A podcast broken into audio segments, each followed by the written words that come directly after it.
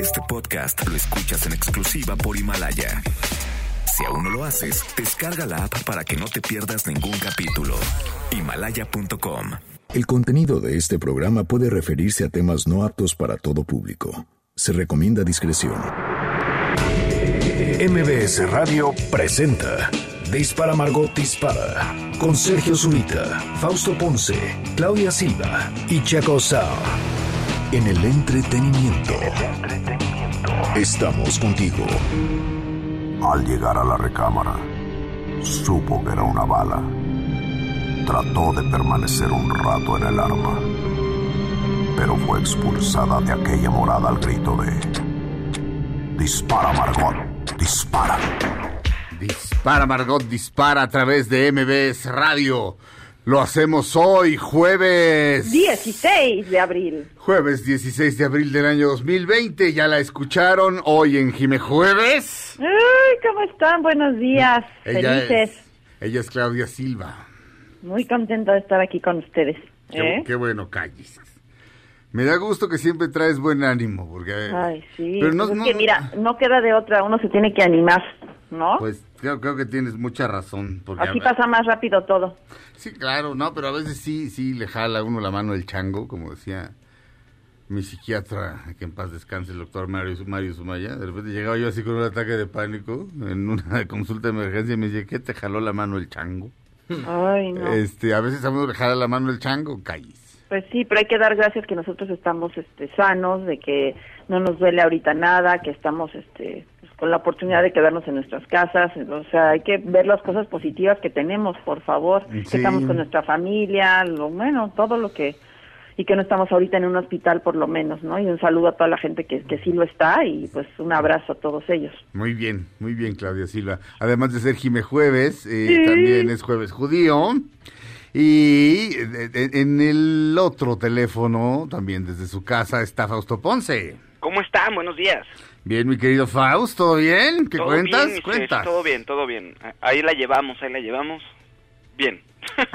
Muy bien. Este. Damas y caballeros.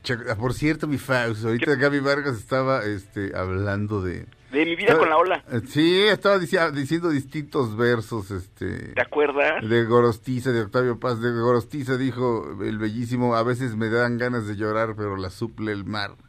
Pero luego dijo como el principio de mi vida con la ola de Octavio Paz. ¿Te acuerdas, mi Faust? Claro, ahorita casi, no lo sé si, dije igual no, si me da pie lo comento, pero se, se me puso ojito Remy mi search, me acordé. Ya, ya, ya. Es que una vez Fa- Fausto y yo eh, trabajamos ese, ese, ese texto eh, eh, para que él audicionara para entrar a una escuela de teatro. De hecho, Ah. triunfamos mi search, muchas gracias de verdad.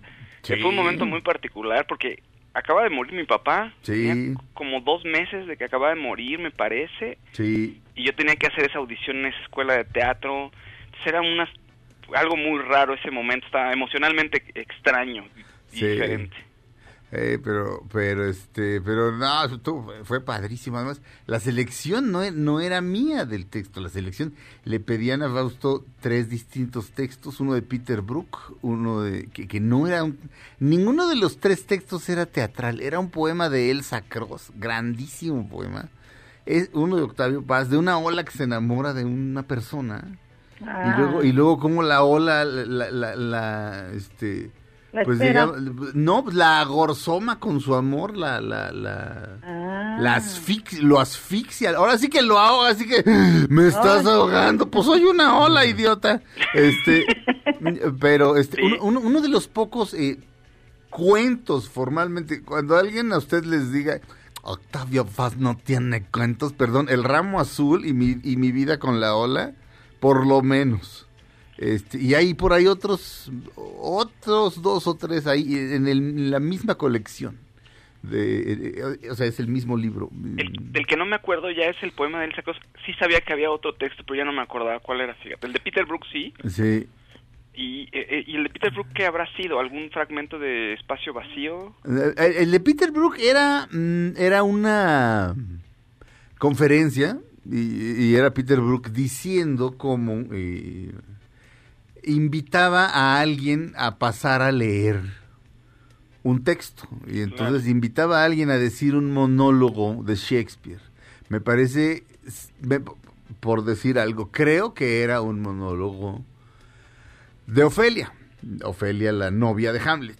Y entonces, eh, o la no novia de Hamlet, no sé.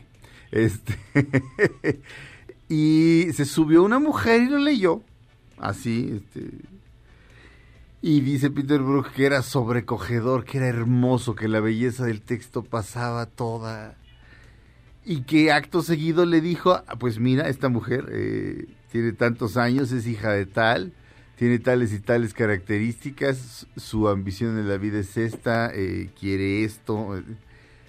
Y entonces con todas esas indicaciones esta mujer lo volvió a leer, era desastroso. Este, eh, era como para, como, básicamente era un texto acerca, de la actuación.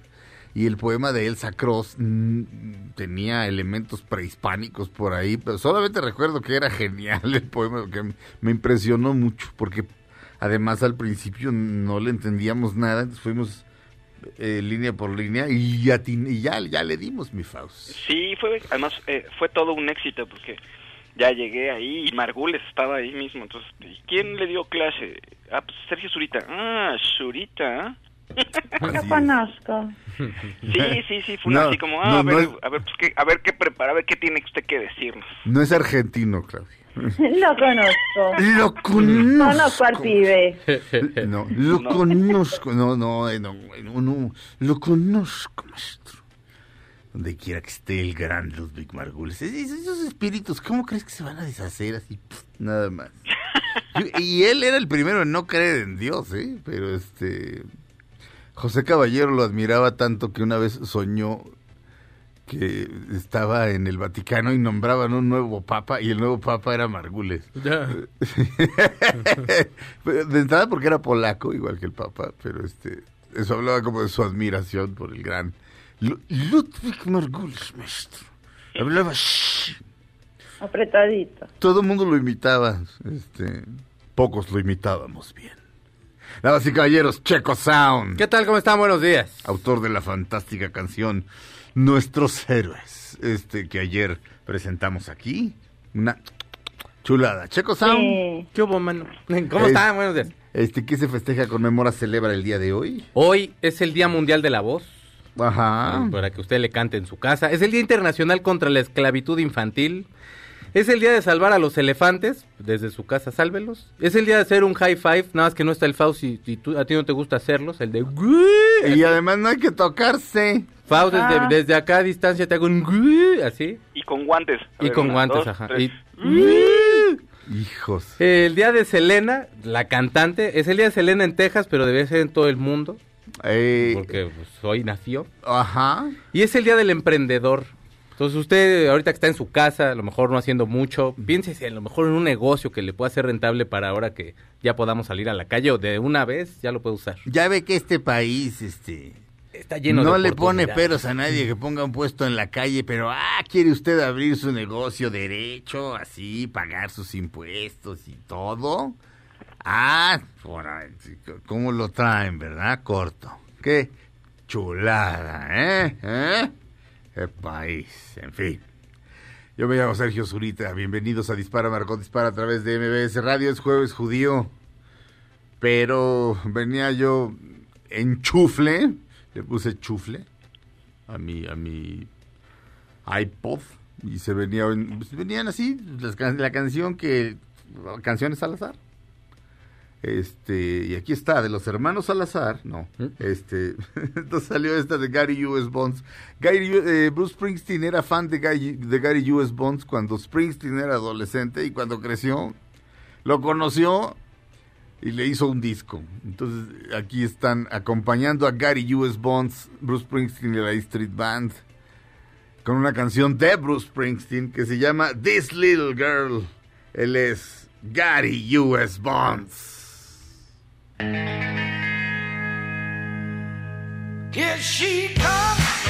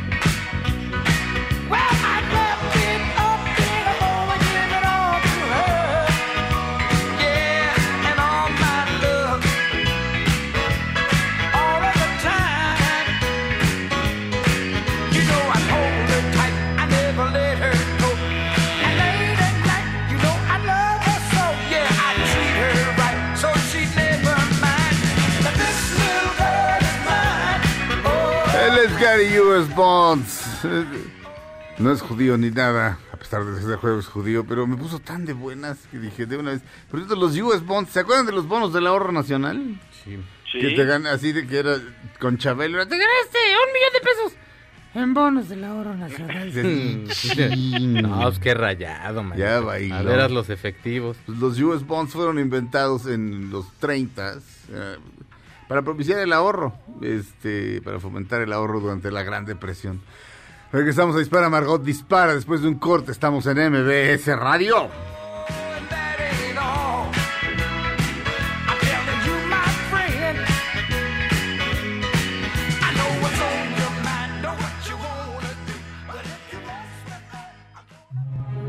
Aunque pase el tren, no te cambies de estación. Después de unos mensajes, regresará Margot. Todo lo que sube, baja. Y todo lo que se va, tal vez regrese. Lo que seguro es que ya volvió Margot. Estas son las balas de Margot. Joaquín Phoenix pidió al gobernador de Nueva York que liberara reclusos de la tercera edad para protegerlos contra el coronavirus. Estamos de regreso en Dispara Margot Dispara a través de MBS Radio. ¿Cuántos minutos me dijo este Doña tía. mi estimado? Muy bien, este, gracias Verónica. Este, Verónica, extraño tu voz. ¿Cuánto?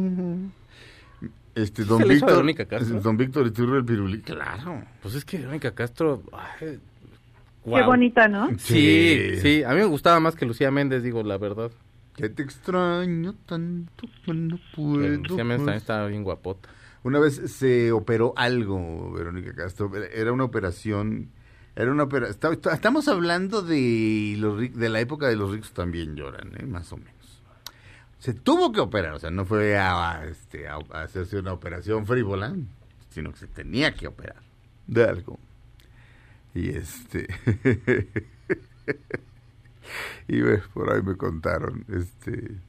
Pues gente que se dedica este, pues, a la salud eh, que era así de el cirujano que la iba a operar así de yo le ayudo yo le ayudo doctor doctor doctor doctor doctor, doctor, no le doy 200 pesos doctor Así güey, pues porque obviamente pues la operas desnuda no digo bueno bueno obviamente cubierta pero Claro, claro. en algún momento.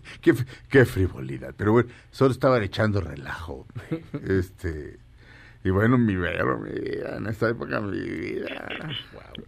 cuando estaba aquí esa imagen en la que le está boleando los zapatos a alguien y la cámara está desde el punto de vista de quien- de- del, del, del dueño de los zapatos y se le levanta la falda y se le ve la rodillita y ella voltea con esos ojazos de gato entre la leña, como diría el piporro.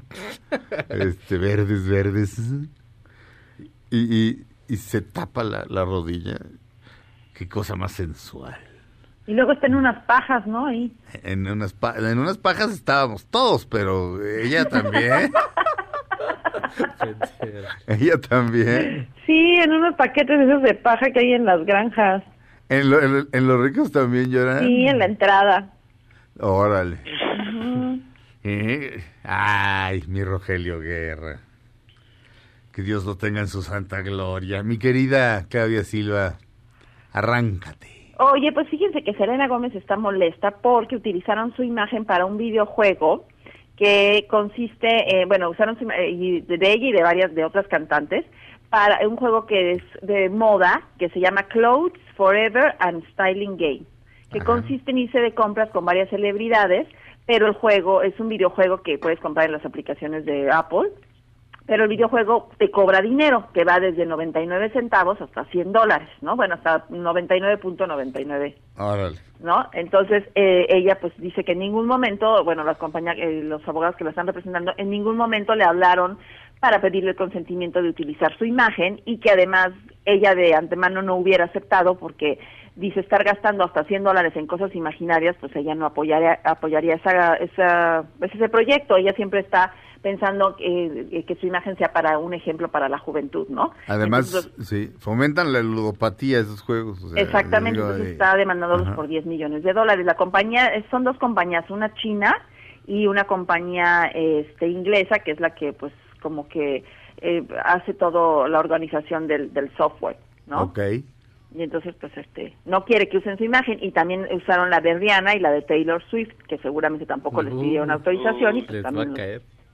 Los Ya. demandarán. Ya les cayó la voladora. No, Exactamente. con, Taylor Swift, que sí, no, no, no, no, sí es de armas tomar. Team Taylor siempre, pero sí es de armas tomar, mi Taylor Swift. Sí, deja tú lo que les vaya a cobrar, la rola que les va a componer. Eh, Never, never, never. Ah, es un rolón. Sí, es una gran, es una No, gran mi- compositora, no, sí. sí. Este, mira, Ryan Adams, no Brian, Ryan, ya, para que Ryan Adams haya hecho todo un disco con sus versiones del disco 1989 de ella, o sea, eso, Ryan Adams es una, o sea, Ryan Adams no necesita andar haciéndole covers a nadie, entonces, este, que haya hecho eso te dice muchísimo, y, y sí, qué grandes canciones. ¿eh? Mi Rihanna, como es medio pachecona, ya vive en México, a lo mejor ya es más tranquila. Pero mi Riri. Taylor, adiós. Pues no sé, no sé, mi, mi Riri. Hey, Riri is my jam. ¿Cómo se llama esa película? De, un par de idiotas que este en todo la riegan y hacen quedar mal a sus papás siempre y su, su, su hermanita se va a casar y entonces el padre les dice, tienen que traer dos muchachas decentes a la boda y, y un par de un par de huilas borrachas Ya. este se apuntan y se hacen este, este y una de ellas se ponen a, a- cada vez que ponen a Rihanna dice Riri is my jam ¿No, ¿No es una de Zac Efron? Sí, sí es de Zac Efron, pero no me acuerdo cuál, cuál es. hijo qué Yo la fui a ver, es una cosa horrible, pero me cae tan bien Zac Efron que me hizo reír, pero se me olvida el nombre. Es tu super ídolo, cuál cosa horrible, es buenísima, mi fan. O sea, es más, ahorita que llegue a mi casa la voy a ver, o sea, Ah. me pone realmente de buenas. Es Este, Mike and Dave Need Wedding Dates en inglés, ¿no? Este, sí. Los sí. buscanovias aquí. Los, Ándale. los buscanovias. ¿Cómo se llama la, la- un- una de ellas que es guapísima, que es la que dice Riri is my jam? Ah, espérame. Sí, yo no vi esa película, por Por- eso no. ¿Será Aubrey Plaza? Aubrey Plaza, qué chulada Aubrey de mujer. Plaza Qué chulada ¿Y de mujer, Sí. sí. Sí. Sí, sí, sí, sí. Y otra que se llama Anna Kendrick, son las que las Ana, dos que salen con Anna ellos. Kendrick, que es buenísima actriz. Sí. ¿Se acuerdan de aquella película Up in the Air en la que mi George Clooney se la pasa volando? Sí. Este, y ella luego la, la ponen de su asistente, ¿se acuerdan? Sí. Ay, qué cosa más desoladora, pero qué Sí. divertida es Sí. las, eh, las primeras tres partes. Ya la cuarta parte es así. Ese güey está más solo que nada. En fin, regresamos a Dispara, Margot Dispara. Después de un corte, estamos en MBS Radio.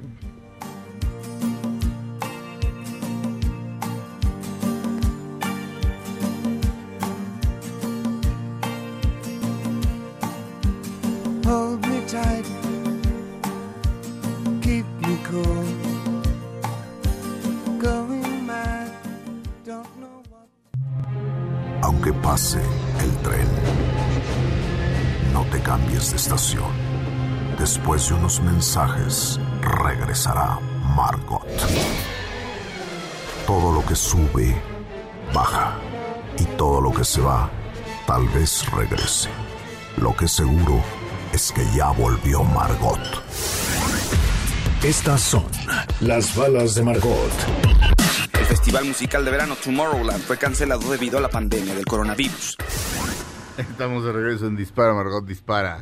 A través de MBS Radio, damas y caballeros, Chaco Sound. Oigan, fíjense que muchos expertos están diciendo que hasta otoño del año que viene se podría recuperar ya la industria del entretenimiento en cuanto a conciertos, teatro y demás cosas a nivel mundial. Sí. Eh, pero Suecia está probando ya hacer pequeños conciertos. Ya Ajá. hay una ley en la que no permiten que se junten más de 50 personas. Sí. El día de ayer se dio el primer concierto probablemente después de la pandemia en Europa y bueno, fue en un lugar que se llama Plan B. Tocó un grupo que se llama Spoon Sugar que tocan shoegaze. Shoegaze es un estilo de música que empezó en los a finales de los 80, principios de los 90. Si les quieren saber un poco más, escuchen My Bloody Valentine, ese es- eso es shoegaze. Ajá. Y entonces eh, pues, van mis estos este Spawn Sugar, y empiezan a tocar. Habían 39 personas de público, más las personas del lugar, más el- los asistentes de ellos y el del audio. Eran 45 personas, así que lograron estar un poquitito más abajo de lo que estaba requiriendo. El dueño decía que ya estaban a punto de cerrar y que por eso decidieron hacerlo, que toda la, o sea, que todas las restricciones y todas las leyes que, que se impusieron en Suecia, de todas esas no infringieron una sola. Llamaban por medio de tarjetas a los meseros y los meseros, ahora sí que en su sana distancia, nada más que allá no sé cómo le digan, eh, eh, eh, tomaban las órdenes y todo. Y decía que el, el set duró 45 minutos.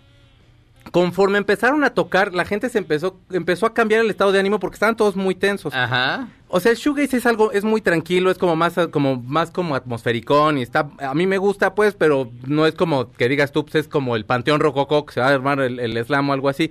Como un poquito más de escucharse. Vamos y la verdad poner- es que va- dicen, Vamos a poner una rola de, de, de Spawn Sugar. Se escribe todo junto. S-P-U-N. Sí. Como se oye, Spawn Sugar. Ahí va. A ver. así empieza. Ponte máquina del demonio. Ahí está. Pues el dueño dice que no infringieron nada, no, se, no, no han salido cargos todavía, obviamente todo fue en sana distancia, la gente está actuando conforme estamos ahorita ya acostumbrados, ves la tele, ves que se saluda a la gente y decide, no te saludes, idiota, pero, pero bueno, realmente ya es como cierto chip que ya tenemos, que todo estuvo muy bien y que, y bueno, te digo, podría ser el primer concierto que sea después de la pandemia en Europa, eh, o, eh, bueno, mundialmente el primer concierto que se da. Este, Y son los Spawn Sugar, que bueno, pocos conocemos. Yo la verdad hasta, hasta que vi la nota los conocí. A ver, súbele.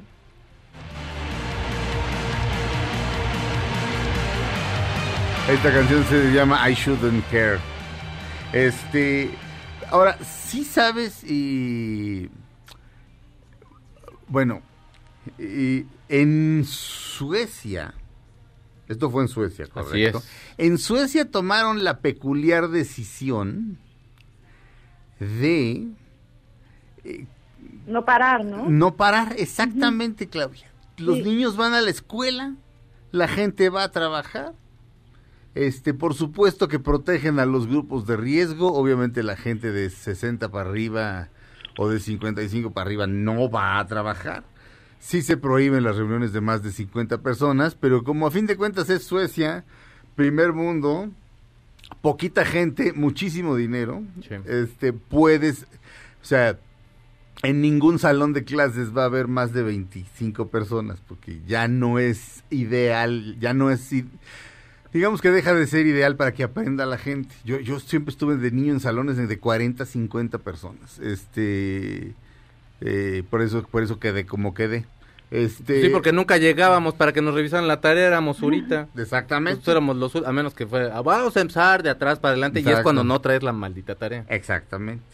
Este, pero mm, el asunto es que Suecia tomó esa decisión y la razón es tenemos las suficientes pruebas y tenemos eh, los suficientes eh, tenemos las suficientes camas, equipo, ventiladores, etcétera, etcétera y por supuesto personal médico para atender a todos los que se enfermen. Entonces, Suecia está Su- Suecia en Suecia en Suecia la vida no se ha detenido y entonces por supuesto que se pudo dar este concierto Eh, lo cual debe haber estado bastante emocionante no La verdad es que empiezas a leer como, o sea, entrevistan obviamente al grupo, entrevistan al dueño, es un reportero del NMI, el NMI es una revista de, de Inglaterra que tiene todos los años del universo, hay conciertos de los Beatles muy al principio que están en festivales del NMI, también de la- los Rolling Stones, así. es New Music Who, Express no así es. NME, NMI. De, de hecho, de Who se iba a separar en uno de los de los primeros conciertos que dieron porque se agarraron, a- se los agarró a guamazos este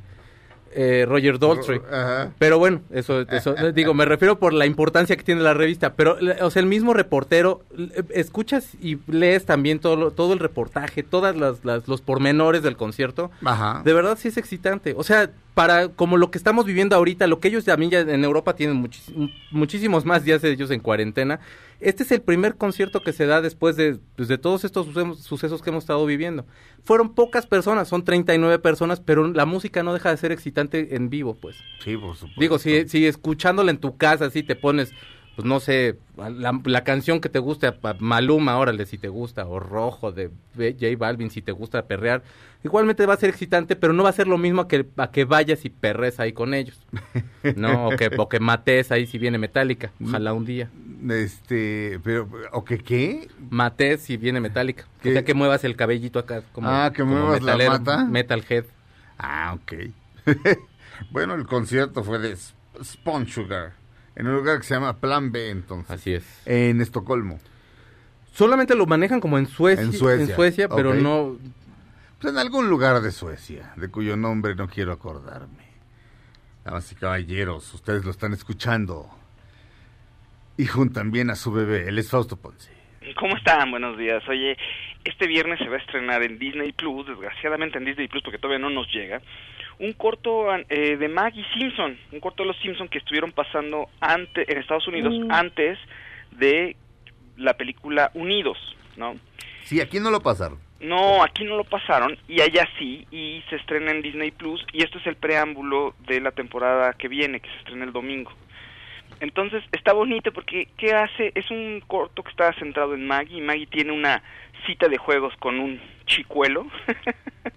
Ajá. Entonces pues, parece como si estuvieran viajando. Es una bebé Maggie, pero finalmente en este corto pues está con el con este niñito, están como viajando en el mundo y conociendo el mundo y ves a Maggie con sus con un sombrero así para el sol y unos lentes oscuros y una bufandita así todo muy casual el look. Entonces se ve muy bonito y eh, es- te digo es el preámbulo, ¿por qué? Porque en la temporada que viene al parecer la historia que cuentan en este corto va a seguir adelante.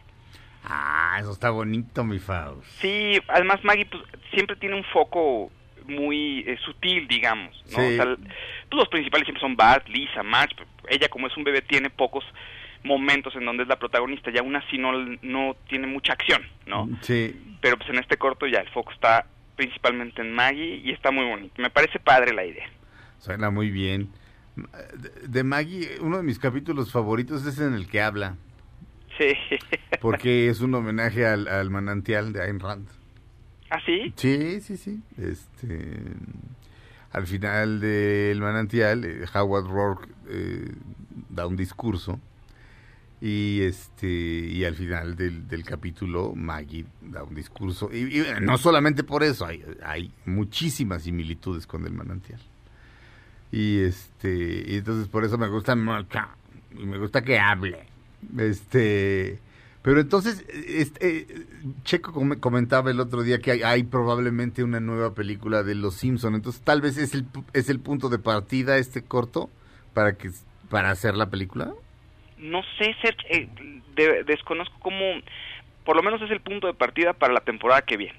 O sea, la historia se va a continuar, desconozco cuál sería la trama de la siguiente película, pero finalmente los personajes tienen que crecer y Maggie es el personaje que se ha quedado bebé desde que empezó la serie, entonces pues podría ser una buena idea. Pues sí. Vamos a un corte, regresamos a Dispara Margot Dispara a través de MBS Radio.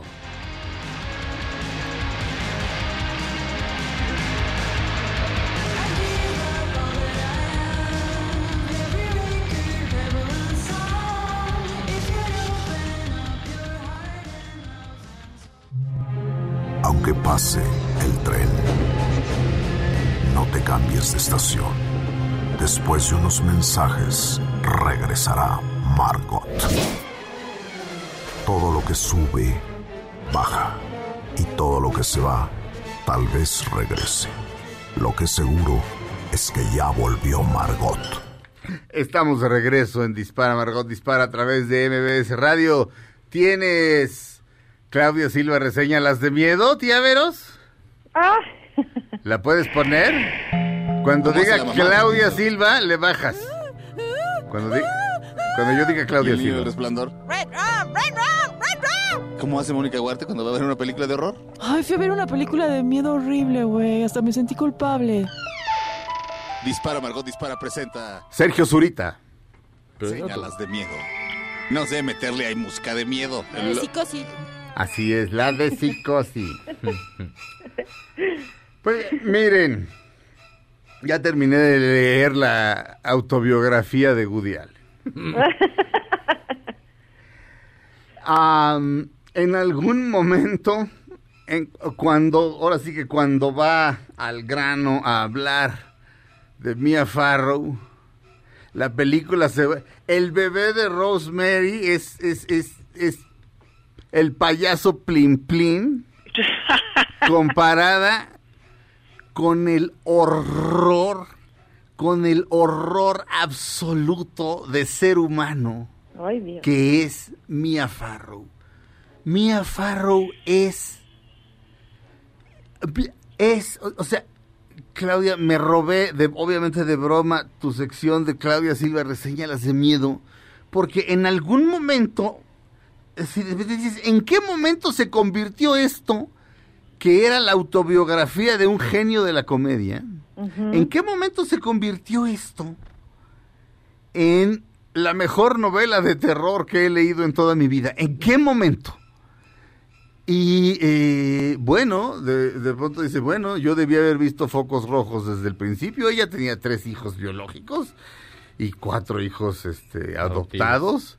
Este, pero pues, pues, yo la verdad pues, no pensaba mucho en eso y además pues, ella estaba muy bonita, ¿no? Como todo el tiempo, así, siguiente foco rojo, siguiente foco rojo. Recuerdo, eh, miren, hay cosas como... eh, uno de ellos, eh, uno, de los, uno de los niños tiene parálisis, parálisis cerebral y entonces necesita para caminar eh, so- soportes.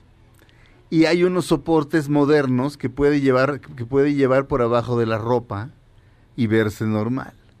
Pero Mia Farrow lo obligaba a utilizar los que son por afuera. Para verse bien ella, ¿no? Ajá.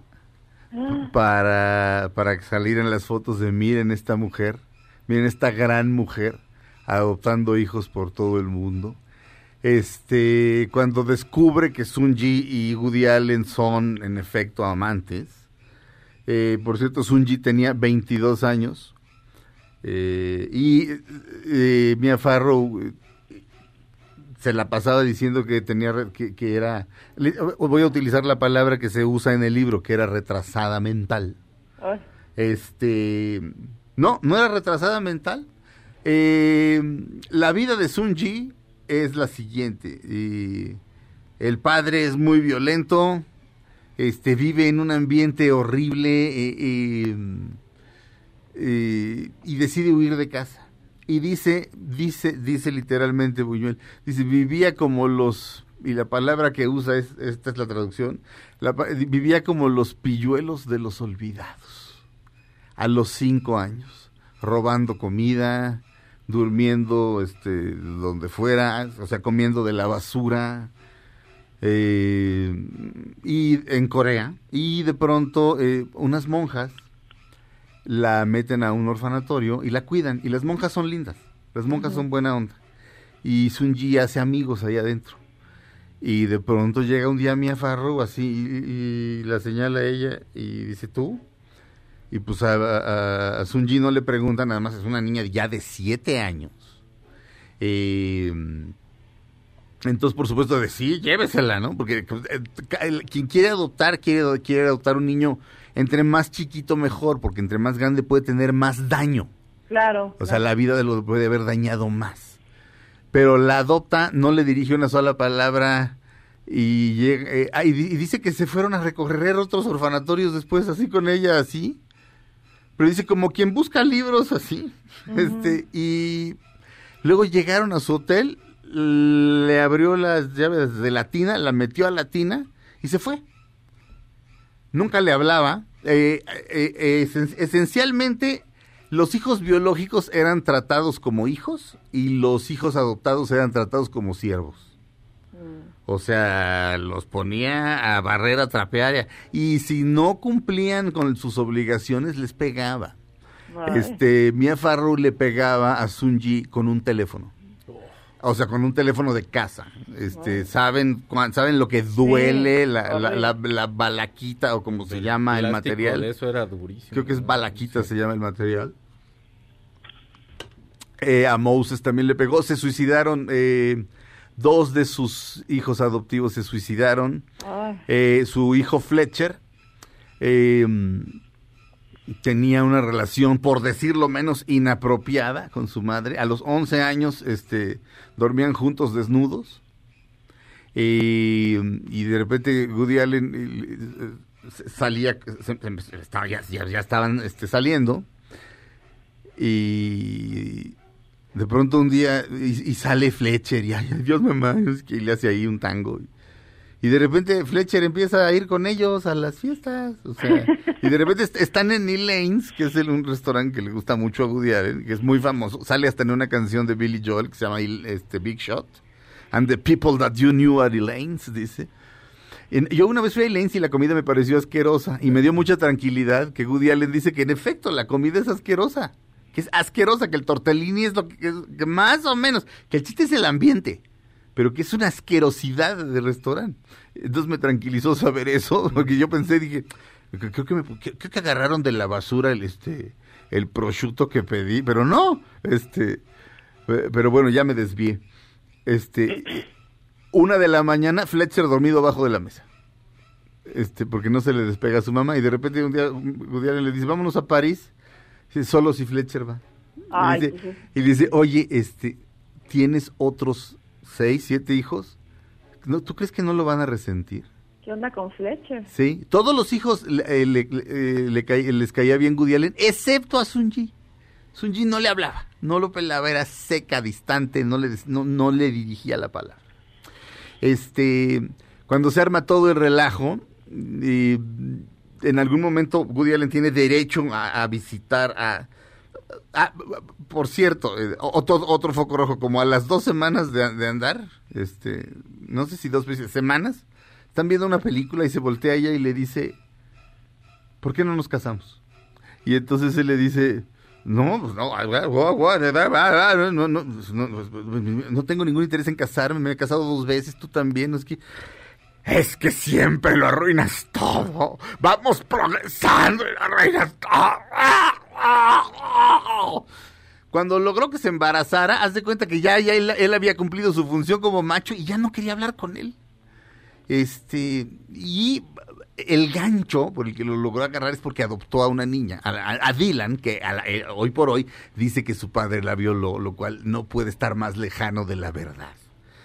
Este, y con los argumentos que da Woody Allen, peor tantito. O sea, el juez lo odiaba, todo mundo lo odiaba, iban tras él, iban tras este desgraciado que se había... eh, se Allen se percibía así en aquel momento. Woody Allen era un hombre que había tenido sexo con la hija retrasada mental menor de edad de su esposa. No era ni su hija, eh, y- y su propia hija además adoptiva, no. No era su hija, era mayor de edad, es listísima. Lo que pasa es que pues, no hablaba, pero pues, si, si la otra, si la otra no le hablaba, o sea, le costó mucho trabajo aprender, aprender inglés porque la otra no le hablaba, no los pelaba. Pero así como la mamá de Precious, o sea, cuando estaban solos, el terror, los golpes, los gritos, la humillación, a, un, a uno de los niños lo mandó a dormir en un, a un cobertizo, este, así, un- una noche lluviosa. Todo esto te lo cuenta Moses Farrow, es uno de los, uno de los, de los niños. Este, un monstruo. Eh, me- quedé a la mitad de algo. Sí, estabas diciendo las pruebas, y bueno, que tenía todo en contra durante el juicio. Ah, y sí, que- entonces así era percibido. Entonces, todo en contra. No le pudieron probar absolutamente nada. Y luego dice que se le enjuició. Dice, no, pues eso jamás se hizo un juicio. Jam- jamás hubo un juicio porque nunca hubo nada este, que probarme. Mia Farrow, eh, eh, ah, bueno, alguna vez lo, lo- lo fue a visitar. Fue- pero, ta- bueno, eh, eh, eh, adopta a Dylan y Woody Allen se, bueno, se muere de amor por Dylan Ah, la lleva a la escuela todos los días, todos los días la recoge. Este, un, un- un- el, un- el maestro de ella en, en- en- en la audiencia, porque no fue un juicio, va y testifica. Dice, él es el único de los dos padres que siempre fue a las juntas, que siempre que se le llamó fue para ver cómo iba su hija. Este, él la llevaba, él la recogía. Este, la otra mujer se- totalmente desentendida. Eh, pero un día le deja un recado así en la va Woody Allen a visitar a su hija Dylan y, y a su hijo biológico, Satchel, hoy Ronan, que por cierto desde el principio le insinuó que era de Frank Sinatra. Y a los dos dice, pues, dice, pues, Ah, Frank- Fletcher es Ronald. Sí, Fle- no, no, no, no. Fletcher, no. Luego Fletcher ya este, se vuelve un apestado porque como, las, eh, como su majestad Fletcher podía ir a la escuela cuando él quería, Ah, pues en algún momento está fallando en la escuela y es un estúpido. Y, y, y Mia Farrow le dice, eres un estúpido. Quiero ahora más a Satchel. Satchel que luego le cambia el nombre a Ronan. ah, ok, ok. Este, Satchel es el hijo biológico de Woody Allen, que más bien parece el hijo de Frank Sinatra, que es el que escribió el libro este, este que Sí, hizo el- caer a Harvey Weinstein. Sí, este, bueno, un, eh, un día este va a visitar a, sus- a, a- a Dylan y a Moses y a Satchel de ser posible, porque Satchel lo tiene acaparado ella, a, a la casa de verano. Obviamente lo ponen a dormir en la casa de huéspedes, esto en Connecticut. Y en la noche, Mia Farrow le deja pegado un letrero que dice, aquí hay un este violador de niños, ya tuvo a una, ya, ya abusó de una de las hijas, ahora va por la otra. Pero dice, she, ya- dice, pero está rimado, dice, he already abused one daughter, now he goes for the other. Este, y se le empieza a ocurrir este cómo lavarle el cerebro a, A la hija. a la hija que está totalmente dañada este pero no el monstruo que es Mia Farrow de- me quedo muy corto. Estamos hablando de, de uno de los grandes contadores de historias de todos los tiempos. Woody Allen está al nivel de Molière al nivel de Aristófanes este como comediógrafo. Estamos hablando de uno de los grandes contadores de historias y entonces me quedé corto pero Y aparte ella con la vocecita, ya sabes, así que toda la vocecita como así, como actúa en el Gran Gatsby. Claro, la mustia, este, no, no, no, no. Un monstruo. Ahora, Woody Allen en ningún momento dice yo soy un santo ni nada, de nada, de nada, ¿eh? O sea, admite todo. Lo que sí no admite, o sea, él llevó a todo a, las a sus últimas consecuencias, porque era así de, no tengo nada que ocultar. Pero de repente decía, no es posible, dice, a ver, estoy viendo aquí en la audiencia que todo mundo jura sobre la Biblia decir toda la verdad y el perjurio es un delito. Y entonces de repente dice, Mía dice que yo hice esto. Este, no es cierto. Entonces, mintió, ¿por qué no la castigan por estar mintiendo? O sea, no, eh, di- di- dice, de repente dice, yo tenía la verdad de mi lado y en algún momento me di cuenta de que eso valía muy poco. En fin, este, espero que se publique pronto en español. A, pro- a propos of nothing, a propósito de nada, la autobiografía de Woody Allen. Vamos a un corte, regresamos a la segunda hora de Dispara Margot Dispara a través de MBS Radio. A malicious intent in you is poor, poor me. At the fire, at the joint, this discontented broken mount. In the bed. Aunque pase el tren, no te cambies de estación. Después de unos mensajes, regresará Margot. Todo lo que sube, baja. Y todo lo que se va, tal vez regrese. Lo que seguro es que ya volvió Margot.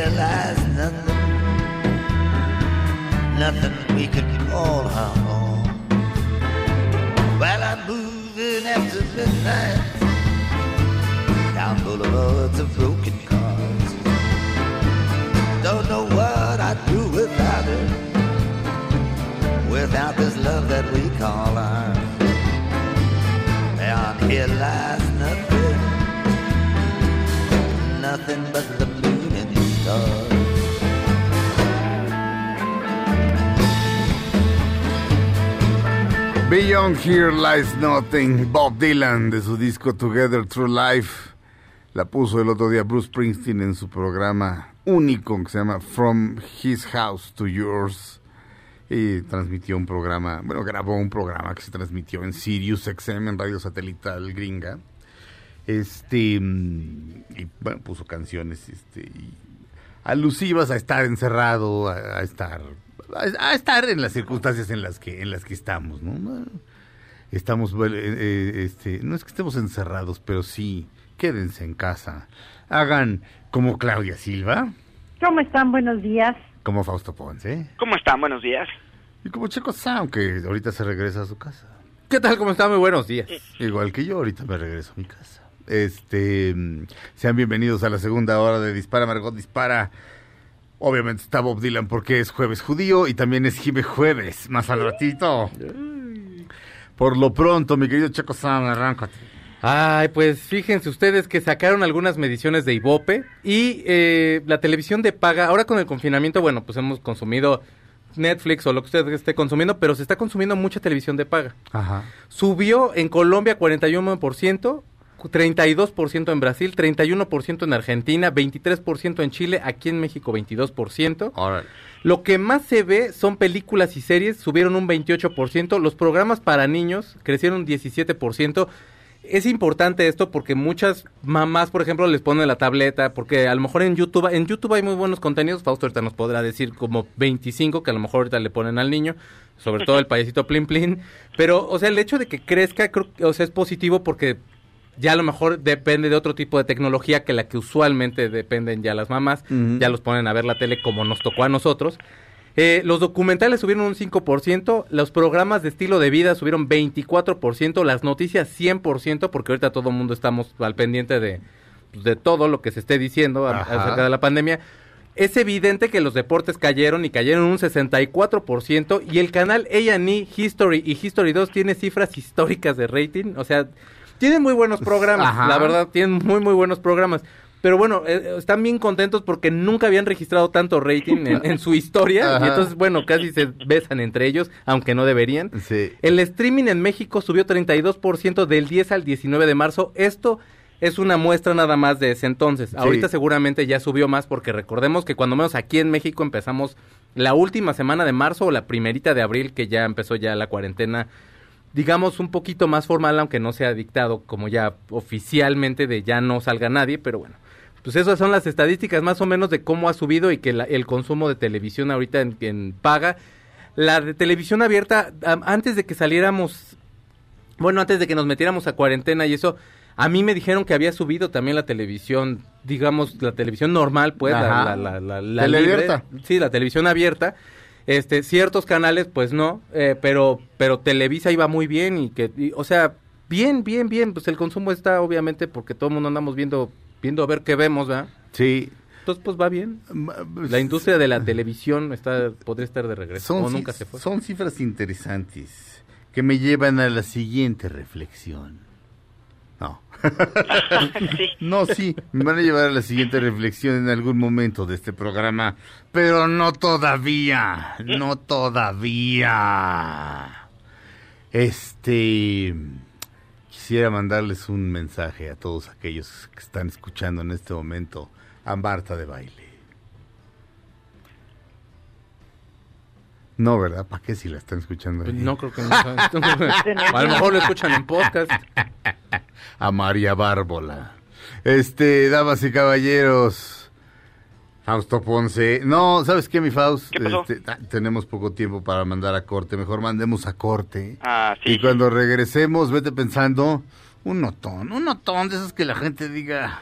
Ay. Qué bárbaro, lo que dijo el Fausto hoy me traumé. Ah, vas a ver, los voy a traumar. Muy bien. No, no. No, por favor. Bueno, me traumé en buen... el- el- es que alguien lo dice en buen sentido. O sea, hay gente que utiliza las palabras... Yo he oído, este, sobre todo en, en- en, eh, pues en gente como 20 años más joven que yo. O sea, Ajá. toda la humanidad. No, yo tengo 48 años. No, gente 30 años más joven que yo que salen y algo les gusta muchísimo y dice, me traumó.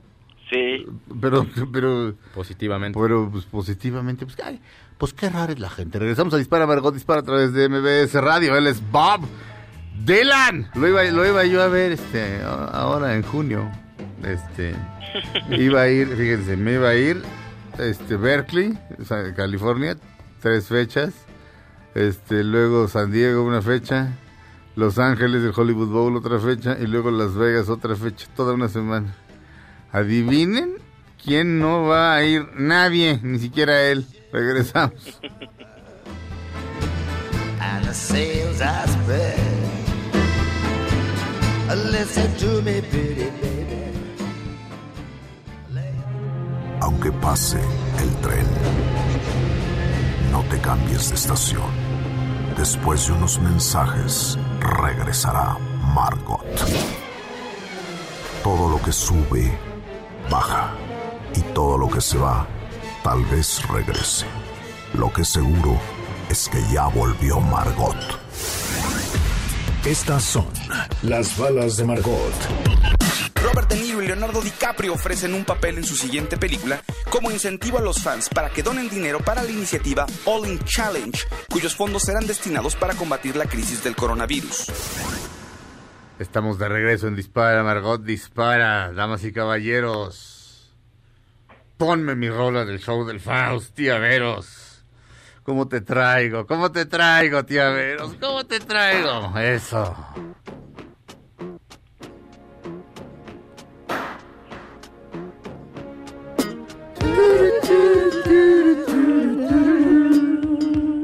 El show del Faust. El show del Faust. El show del Faust.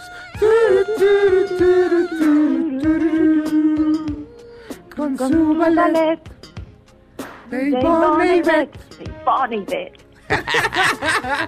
Damas y caballeros, el hombre que bautizó este programa como Dispara, Margot Dispara, Fausto Ponce. Oigan, buenas noticias, buenas noticias para todos en este momento de, de pandemia. Tengo aquí mi propio show del Faust, perdón que haga esta interrupción en- de mi nota, pero es que de pronto los gatos empezaron a pelear y luego empezó a llorar y, y todo una confusión muy bonita, pero sigamos adelante, no te preocupes. sigamos adelante, sigamos adelante. Oye, algo bonito en Netflix que vi, la verdad no sé si, si no estaríamos en esta cir- circunstancia, si es una película que, que hubiera recomendado con, como la voy a hacer ahorita, Ok. pero en medio de todo lo que estamos viviendo me pareció hermosa. Es una película que se llama Milagro en la celda 7. Es un remake por ahí de una eh, película coreana de hace varios años, pero bueno, eh, esta película, esta versión que está en Netflix es turca, una versión turca. Y sí te Ajá. hace manita de puerco, pero es conmovedora y sí, tal cual, si hay un milagro, sí está bonito. Hay que verla. Es un- la relación de un padre y una hija, pero el padre resulta que tiene eh, cierto retraso mental Sí. y entonces él, es un pastor que vive con su hija y la mamá de del o sea, el, pastor vive con su mamá y su hija no en, pues, en una casita ahí tienen sus cabritos y todo en Turquía y pues, sobreviven y se la pasan bien son felices pero pues el señor tiene la edad mental de su hija que tiene nueve años entre los dos se la pasan increíble y la niña lo quiere y lo adora y es preciosísima su hija no Ajá. y resulta, mi Serge, que pues, de pronto se encuentra una bola de niños para los para quienes él es el tonto del pueblo, el loco del pueblo, Ah, y medio lo empiezan a molestar y todo, pero hay una niña entre ellos que es la hija de un militar de alto rango, que es el ejército ahí es el que controla Turquía, por lo menos en esa época que debe haber sido como los 70 más o menos. Bueno, eh, estamos hablando... Ah, perdón, no, Turquía, Turquía. pero No sé por qué me fui a Corea, perdóname, sí. Sí, sí, sí, sí, sí. Ajá. Sí, Sí, sí, entonces no, bueno, Turquía, uh, tu- tu- Turquía en los 70, en Turquía en los 70 ocurrió expreso de medianoche, no podían sacar al gringo, ¿te acuerdas? Sí, claro. ¿Por qué crees que no lo podían sacar? Porque Turquía es básicamente era un país que iba por la libre, no estaba en- entre los países de la Haya, es decir, o sea, te casas en Turquía y tu, tu matrimonio no vale en el resto del mundo, Bueno, en aquella época. Claro. Este, no, Turquía era el horror. Ajá. Y entonces los niños se van, ella como que dice, ay, tranquilos, pues es el papá de mi amiga, porque, o sea, la hija de, de este pastor que se llama eh, Meme, Memo, perdón, Memo, Sí. bueno, no sé, así le dicen, ¿no? Va a la escuela con estos ni compañeritos y todo el tiempo le están molestando de que tu papá es un baboso, ¿no? Bueno, con otras palabras horribles. O sea, sí, pues es un loquito. Entonces la niña está sacada de onda, pero quiere mucho a su padre y se la pasa muy bien. Entonces, bueno, el pastor se encuentra a este grupo de niños, entre ellos la hija de este manda del militar, y ella le dice, no, pues es el papá de mi amiga, lo conozco, ¿no? Entonces, la vez pasada y querían comprar una mochila de Heidi porque la niña ama a Heidi Ah. y la hija del militar también, pero pues lo- la hija del militar le gana la mochila a la niña y el papá pues en su mundo le quiere dar el dinero al papá de la niña para que le den la mochila a su hija. Entonces el papá se enoja y todo el mundo le dice, tranquilo, tranquilo, pues esta persona está mal de sus facultades mentales, no vaya usted a matarlo o algo, ¿no? Ah, bueno, se va. Entonces, en fin, la niña lo recuerda y, y se, pues, pues, se compadece de esta persona y se queda un rato jugando con él. Sí. Niña de nueve años y están en un, en un espacio que está cercano al mar con un acantilado. ¿Qué Sí. crees que pasa? Pues la niña empieza a jugar y el pastor así de, no, no allá, Ay, no no. vayas". Se cae la niña. Muere. El pastor no sabe qué hacer más que ir por ella, ver que el, el corazón no, le está, no está latiendo, la carga y cuando los padres llegan a buscarla porque ya saben que está con el idiota del pueblo y no, ha no, no está ahí en el picnic, no, no ha regresado a comer con ellos, creen que lo encuentran con ella en los brazos ensangrentada, pues creen que la mató. Ah, ah, ajá. O sea, o sea, la idea, Fausto, es hacerme llorar o qué? Sí, dijiste que conmocionar y traumar a todos y lo Sí, estoy haciendo. sí, muy bien. No, no, no, básicamente, este, lo aplaudo. Ah, este, ¿Hasta ahí lo vas a dejar o me la vas a No, seguir? no, vamos a seguir un poquito más porque pasan más cosas. Este es el inicio, pasan más cosas. Pues obviamente, el- o sea, lo agarran, lo detienen. eh, la gente de cercana al capitán, en ese momento capitán de- de- del ejército, lo detienen, evitan que lo, lo mate ahí mismo. Pero dice, ok, pues en la cárcel, pues la, me las va a pagar. El interrogatorio, no sabes, o sea, una tortura al pobre. eh, No entiende por qué no puede ir a ver a su hija, porque él quiere ir a ver a su hija, quiere regresar a su casa. Tú la mataste, no, pues yo no la maté, en lo que yo estaba ahí, se cayó y lo empiezan, no unas golpizas, lo, se lo llevan a la prisión, obviamente está esperando un juicio, pero dentro de la prisión, además dentro de la prisión, pues es una persona que mató a una niña, Ajá. entonces también le espera una un, un infierno ahí adentro y el pobre no entiende por qué no puede ir a ver a su hija, o- su hija, por, pues, o sea, llorando la, la abuela también, o sea, eh, no saben qué está pasando, no saben por qué. Bueno, eh, ahí el destino de los personajes cambiará cuando los presos empiecen a darse cuenta que son hay varios asesinos. Se dan cuenta que esta persona no puede matar ni una mosca y que no dice mentiras. Entonces dicen, oigan, ¿qué pasó? Pues, ¿cómo, fue, no? Pues el, es que mató a la hija de un militar, pero pues le dijeron que era culpable. Pues sí, pero es la hija de un militar, es un militar el que dijo que es culpable. ¿Tú crees que alguien va a decirle que no? Ujú. Y bueno, pues lo que vas a ver es qué pasa en esta celda, o sea, qué va a ocurrir, cuál es el milagro, no sé, eso sí no se los voy a decir, pero evidentemente a través de la inocencia y el amor, pues los personajes van encontrándose, se encuentran con sus propias miserias y, y empieza a ocurrir pues varias eh, situaciones conmovedoras, ¿no? Eh, Dime, dime una cosa, me recuerda eh, un poquito a Eight Mile. Un Eh, poquito, pero no eh, tanto. Sí, al- alguien me lo puso, me dice, ah, es como Eight Mile, eh, tiene, te, te puede recordar un poco por el caso de... La inocencia de este personaje, o sea, la inocencia no solamente de no ser culpable, sino de, sino de ser inocente, sino ser como un niño. Claro, nada más que aquí el foco, sí, eso sí, en, ese, en eso tienes toda la razón. Ajá. Nada más que aquí el foco eh, y el cambio principal lo vas a ver al re- en el entorno, Sí. que es, que es ahí un giro de- que no tiene 8 Mile. En 8 Mile pasan otras cosas, eh, los malos siguen siendo muy malos, no, aquí tiene otro enfoque. Pero de verdad vale la pena que la vean. Eh, sí, hay momentos cursis al final, pero vamos, está bonita, está muy bonita. De verdad, en estos momentos los va, les va a dar mucho gusto, les va a aliviar. Obviamente va a haber momentos en los que traes el ojo ahí, ¿no? Esté a punto de escurrirse la lágrima, pero... Ahora sí que el ojito Heidi.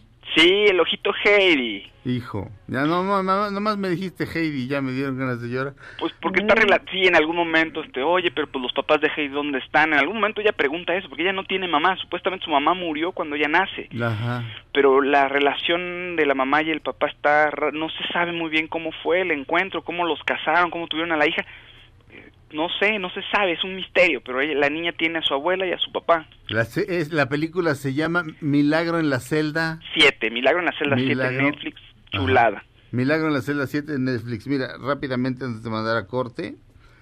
Eh, Turquía, te voy a decir sus últimos cinco golpes de Estado. 1971, 1980, 1997 eh, y 2016. eh, con Mahmoud Ahmadinejad. No, no es cierto, ese es Irán. Este, eh, me imagino que estamos hablando de, mil- del de 1980. Yo creo que es 1980. debe ser. Porque, eh, eh, mira, aquí dice, en septiembre de 1980, el general Kenan Evren lideró un comando del ejército que desarrolló otro golpe de Estado. O sea, había habido uno este, anterior, de los que enumeré, otro golpe de Estado que también se aplicó a causa de los conflictos entre grupos de izquierda y de derecha, conflictos que predominaron en el país durante las décadas de los 70 y 80. En esta ocasión, los parlamentarios, los partidos políticos y los sindicatos fueron disueltos e importantes políticos fueron detenidos. El país pasó a estar bajo el control de un Consejo de Seguridad Nacional compuesto por cinco miembros. Se suspendió la constitución y se dio casi poder ilimitado al ejército. Debe ser en ese momento en el que ocurre la, la Sí, película. debe ser en 1980 y algo por ahí. Sí. En algún momento mencioné. Es que no te puedo contar un poquito más porque Es que sí es, es que sí es Heidi y eh, obviamente son fans de la caricatura de Heidi, no del libro. Este, pues, Heidi es de He- Heidi es de, de 1980 En- o de 1979 si acaso. Este mm, o tal vez era un poquito antes. Bueno, ver, quién sabe, tal, tal vez un poquitito antes. Pero para que les llegara ya a Turquía, me imagino que, que así fue. Entonces, Milagro en la celda 7. Milagro en la Senda 7 es una película que está basada en una película coreana. Si busca, y hay un par de adaptaciones más, pero si, o sea, si buscan la trama de la coreana, no se parece en nada a esto. Ok. Un aplauso al señor Fausto Ponce que sí logró conmocionar. Bravo. Regresamos a Dispara Margot Dispara después de un corte. MBS Radio.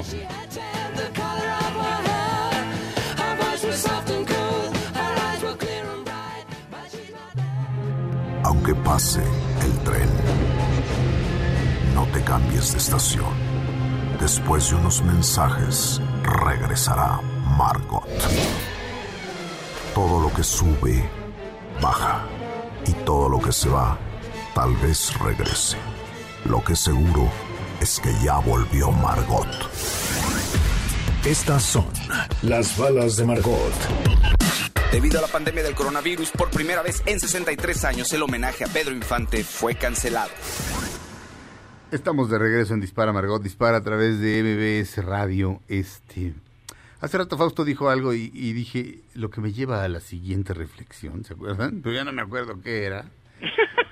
Pero, eh, pero el asunto es que em, todavía eh, a la fecha hay gente que pregunta o directamente me pregunta por qué diablos em, financiamos, eh, por, qué diablos el, el Estado eh, debe financiar a la cultura. Eh, por cultura, vamos, vamos a decir a las artes, vamos a, vamos a centrarnos ahí en las artes, bueno, pero no, ta- también, también este, digo, don Miguel León Portilla, La visión de los vencidos, no es, no es exactamente una obra de arte, pero es este, un gran libro este, de antropología, y, pues eso es cultura, este, pero bueno, llamémosle las artes, si no, si no quieren, si no quieren que usemos es- esa palabra, este, y, de pronto todavía hay gente que me pregunta y entonces obviamente pues, yo, yo ya ni les contesto, a menos que alguien me lo esté preguntando muy honestamente, ¿no? Pero así de, ¿y por qué le- tenemos que dar dinero? ¿Ya viste las porquerías que hacen? Sí, pero no, mm, pero no necesariamente, eh, um, ¿cómo les diré? Eh, utilizar el argumento de que, mira, ve las porquerías que hacen y para eso este el Estado designa, que aparte el, el- dinero que designa es ridículo, este, y desde que murió Rafael Tovar y de Teresa, eh, pasó de ser ridículo a verdaderamente, este, estamos en Alicia en el País de las Maravillas, acaba de pasar la liebre que tiene prisa, o sea, estamos en el mundo al revés, estamos en la locura. C- creo que la situación que estamos viviendo hoy por hoy demuestra que sin cultura básicamente somos unos animales. Eh, en la gran obra de cinematográfica de Luis Buñuel, El Ángel Exterminador, con Silvia Pinar, Claudio Brook y un elencazo de nervios, un grupo de gente de sociedad, unos burgueses, como les diría este Buñuel, van a cenar y de repente ya se van a despedir y, no se pueden salir de la casa. Hay como una fuerza ahí, no hay ningún efecto especial chafa, simplemente no se pueden salir y se quedan a dormir ahí y bueno, a los tres o cuatro días ya apestan, a los cinco días tienen sed, rompen una tubería para obtener agua, se pueden bañar, empiezan a enloquecer, empiezan a, a agruparse. Son bestias, son, son, son animales. Este, regresan como a un estado anterior al, ser humano, porque lo que define al ser humano es decir, ¿qué es natural en el ser humano? En el, ser humano no es natural nada, todo es cultural. Este, eso es lo que nos distingue precisamente de los animales. Entonces, todo mundo está, es decir, ¿qué estamos haciendo para pasar el tiempo? Lo que está, lo, lo que tú estabas diciendo, Checo. Este, eh, Film and Arts y todos estos canales culturales están felices porque tienen el mejor rating de su vida. Sí. Mm porque la gente se está agarrando de ahí y se está agarrando esencialmente de quien le pueda contar una historia para pasar el tiempo. De esto habló este Bocacho en el de Camerón, se juntan una serie de personas, hombres y mujeres, y en un lugar este, están encerrados y se cuentan historias. Y allá afuera lo que está es la peste y contándose estas historias es como sobreviven. Y contando historias es como sobrevivió Sherezada.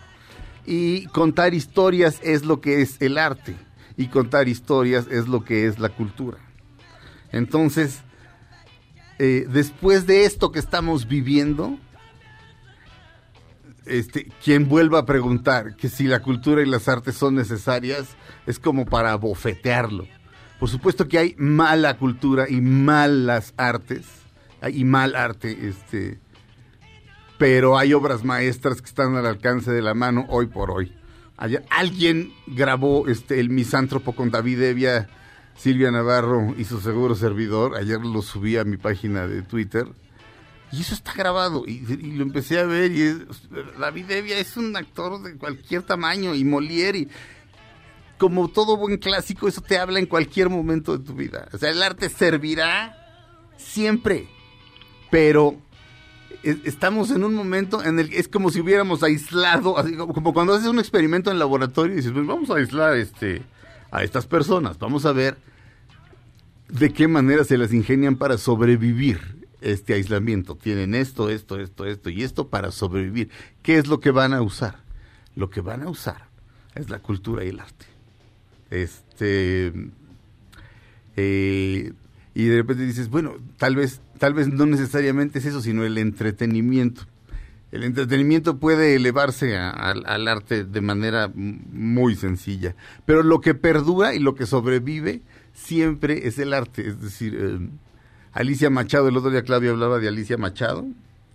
Alicia Machado tenía una, una de serie, telenovela, en la que era en la que era la madame de un pues de un burdel. Y era una especie de Sherezada que le contaba historias a, a su cliente para sobrevivir.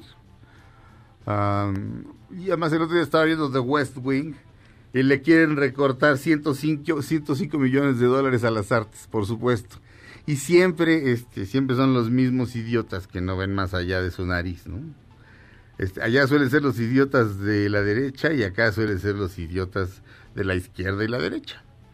Este, son 105 millones de dólares del presupuesto de los Estados Unidos, no es nada, es un pelón gato. Este, y uno de los personajes de The West Wing dice, hay una conexión entre el progreso de una sociedad y el progreso de las artes. En la época de Pericles, la, la, época de Pericles también fue la época de Fidias. La, época, la época de Lorenzo de Medici también fue la época de Leonardo da Vinci. La época de Isabel I fue la época de Shakespeare. Eh, I rest my case. Este, salvemos vidas. Ah, BBVA, BBVA tiene. Ay, Creo que los contagió el espíritu del grillito. Ah. BBVA aporta 470 millones de pesos al sector salud. Tú también puedes ayudar a la adquisición de respiradores y equipo para el personal médico, donativos para la Cruz Roja y despensas para la Sedena, la Secretaría de la Defensa Nacional. Aporta en la cuenta 01, a ver, aporta en la cuenta, mi querido Checo, es que tantos doces. es- 01 22 22 22 99. 01 22 22 22 99 01 22 22 22 99 de BBVA, esa es la cuenta de la Fundación BBVA. 01 22 22 22 99. La clave, la, la clave interbancaria es 01 21 801 no, 01 21 800 eh, 01 22 22 22 997. Pero, eh, o busquen infor- la información en www.bbva.mx, bbva.mx diagonal apoyos. www.bbva.mx diagonal apoyos. BBVA. Salvemos vidas, salvemos vidas juntos. Hagan sus aportaciones. Regresamos a Dispara Marcos Dispara a través de MBS Radio.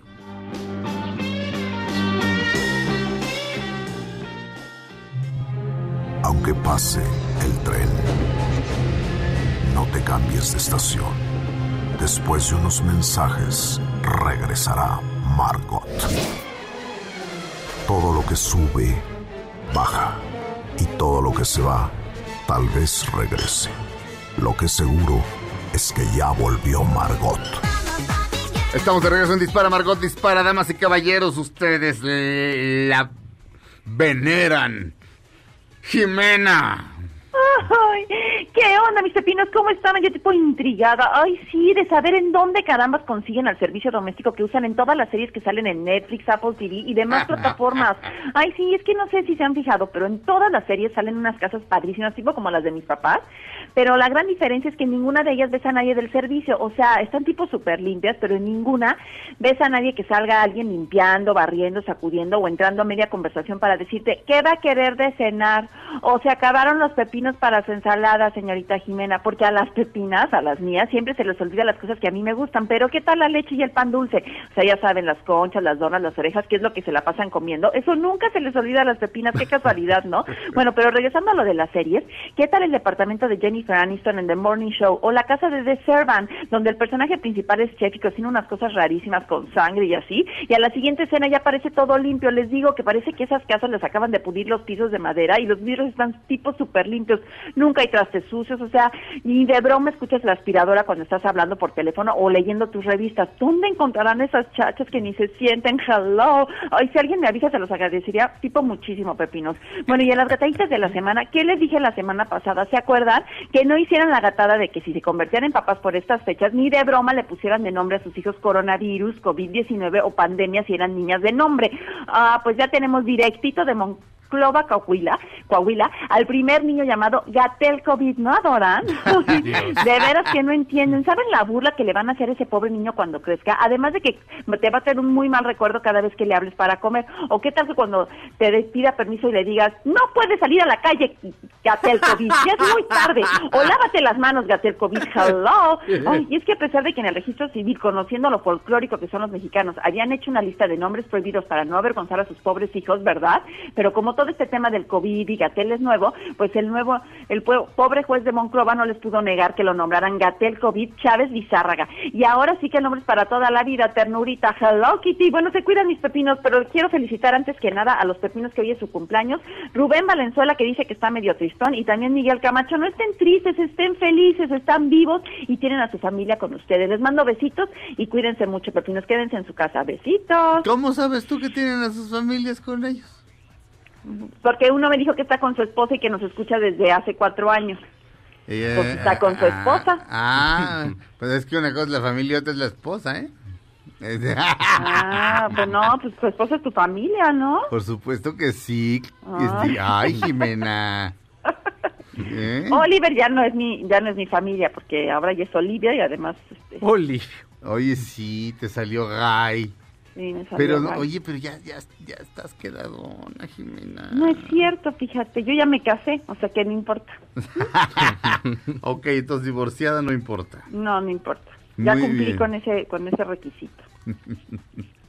Muy bien. Eh, ¿Bien? Pues, como diría el pájaro loco, Bien, amigos. Eh, me- eh, espero que se hayan divertido. No, debe- no dejen de ver el próximo programa de mi ¿cómo decía el episodio? de mi amigo, El Pájaro Loco. Este. ¿Quién sería la voz de Walter Lance? Les presento a mi jefe, Walter Lance. ¿Qué tal, loquillo? Era así como, híjole, ese señor, ese señor, así, usted ha tenido tríos, ¿verdad, mi Walter Lance?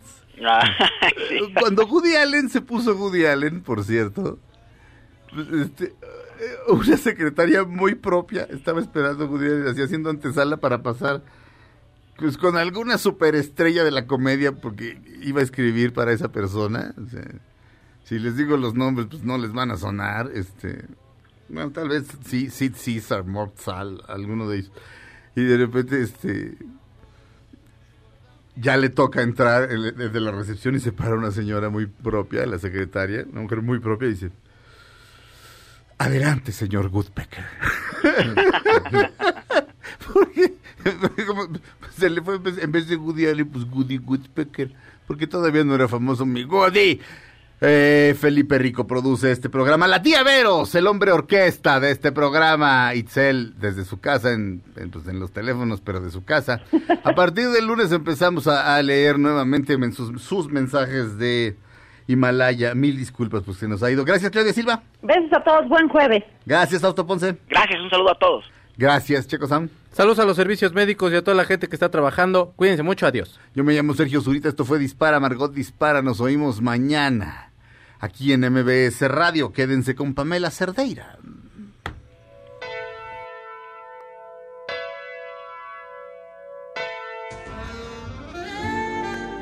Ahora en un tórax vive alojada la bala que Margot disparó. Nos oímos mañana. Si un proyectil de plata no me traspasa el corazón. MBS Radio presentó Dispara Margot Dispara con Sergio Zurita, Fausto Ponce, Claudia Silva y Chaco Sao. En el entretenimiento. Estamos contigo. Este podcast lo escuchas en exclusiva por Himalaya. Si aún no lo haces, descarga la app para que no te pierdas ningún capítulo. Himalaya.com